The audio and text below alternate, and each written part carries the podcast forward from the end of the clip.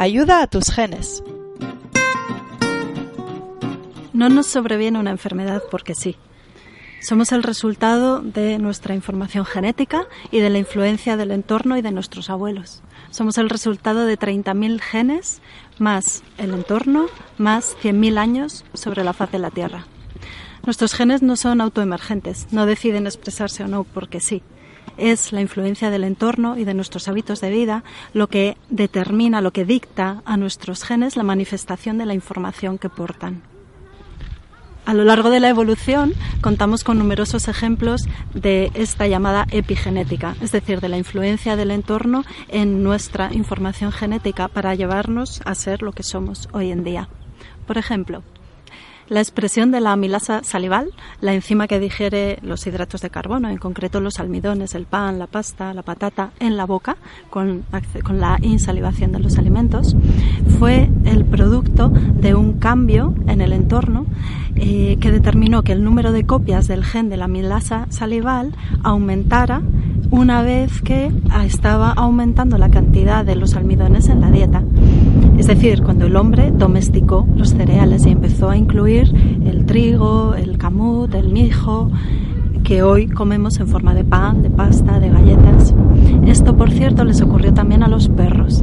Eh, los perros pueden comer pan o pueden comer piensos que contienen cereales, porque ellos, una vez que se acercaron al ser humano y empezaron a comer los alimentos que éste le daba, empezaron a aumentar el número de copias del gen de amilasa salival en su boca y no así los lobos, sus ancestros más antiguos y más salvajes que no se acercaron a las poblaciones humanas y por tanto no recibieron esos alimentos y por tanto no activaron el, gen, el aumento de copias del gen de la amilasa salival. Otro ejemplo muy bonito es el de la lactasa, el de la enzima que digiere la lactosa, el azúcar de la leche. Normalmente solamente tenemos lactosa perdón, lactasa, la enzima, la tijerita que digiere el azúcar de la leche en los primeros años de vida, porque de manera natural solo vamos a beber leche eh, en los primeros años de vida. Una vez que vamos cumpliendo años, eh, la enzima lactasa va disminuyendo y en la edad adulta lo normal es que esta desaparezca. Esto depende de los pueblos, de la costumbre que haya habido en cada población de consumir lácteos. Por ejemplo, las poblaciones de raza negra tienen muy bajos índices de tolerancia a la lactosa porque han perdido eh, muy pronto su enzima lactasa. Sin embargo, en Europa, en el norte de Europa, hace miles de años, una familia sobrevivió bebiendo leche y tomando productos fermentados derivados de la leche. Y eso hizo que su genoma, sus genes, activaran, hicieran una mutación que eh, permitía que la lactasa no se perdiera.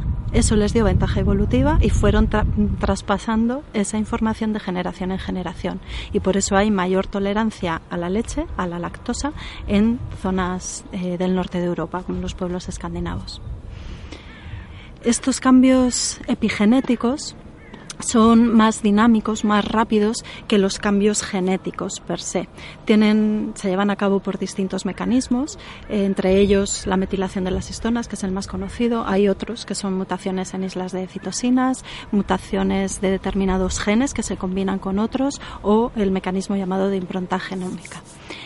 Y esta, este dinamismo en estos cambios epigenéticos permite que se produzcan no solo a lo largo de miles de años, sino también en, periodos más cortos, de años o de días incluso.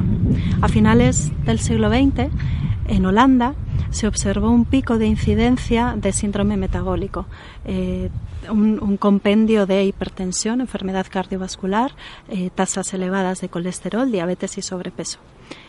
Mm, buscaban las posibles razones para tal pico de incidencia, ¿no? para explicar por qué había tantos casos de este síndrome metabólico en la población y no encontraban ninguna razón eh, relacionada con la dieta o los hábitos de vida.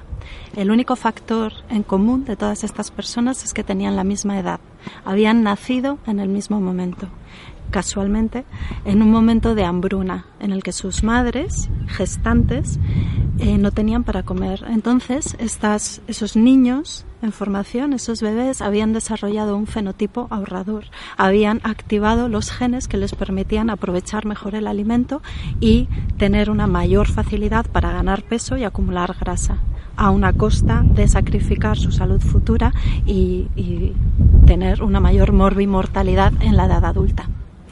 Sabemos, por ejemplo, que el estrés materno altera la metilación de los genes de, una región del cerebro, el hipotálamo, de los bebés en formación.